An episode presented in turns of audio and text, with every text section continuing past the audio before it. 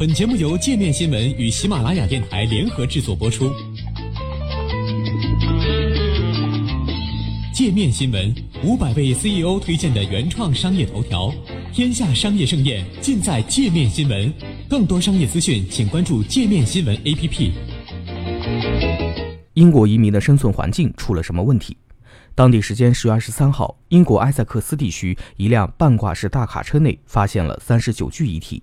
其中八具遗体为女性，其余为男性。虽然遇难者的国籍、事故原因等更多案情细节仍有待确认和公布，但英国舆论已开始讨论和反思其移民生存环境及政策。尽管自身深陷脱欧泥潭，但凭借完善的社会福利体系，英国仍是部分欧洲以外人士理想的偷渡目的地。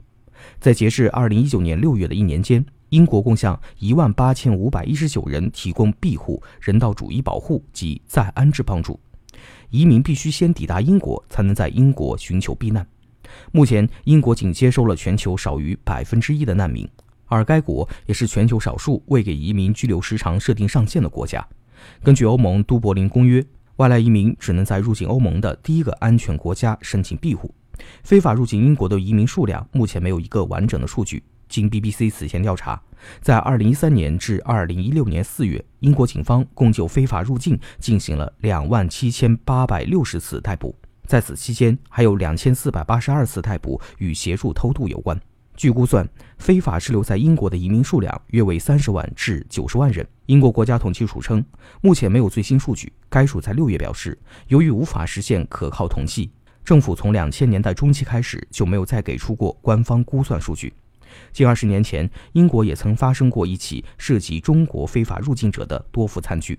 两千年六月十九号，英国多福尔港海关人员在一辆货柜车的集装箱内发现六十名中国非法入境者。在前往多福尔港的途中，集装箱的通风口被关闭，导致五十八人被闷死，仅有两人幸存。当时此案引起全球关注，多名组织偷渡的蛇头被判刑。而自2014年有数据可考以来，共有五人在经由渡轮或集装箱偷渡至英国途中死亡。偷渡引发的命案以及严苛的移民政策，也让英国近几届保守党政府备受指责。前首相特蕾莎梅任内政大臣时就开始收紧移民环境政策。2012年，他取消了毕业后就业签证，让留学生大受打击。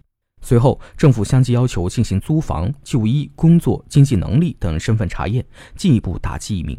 来自工党的影子内政大臣阿伯特曾抨击，现行政策下，非欧盟公民，包括英联邦的移民，往往被视作二等公民。自2016至2017年，法国加莱难民营关闭后，投机取巧入境英国的机会变少了许多。但英国国家打击犯罪调查局称，此后由犯罪集团所组织的偷渡英吉利海峡活动多了起来。而从2018年开始，集装箱及冷藏车等高危偷渡形式也开始增多。目前，英国、法国及比利时已达成合作，会在横穿英吉利海峡的部分路线上进行出入境检查，车辆需在登上渡轮前接受扫描，以排除走私嫌疑。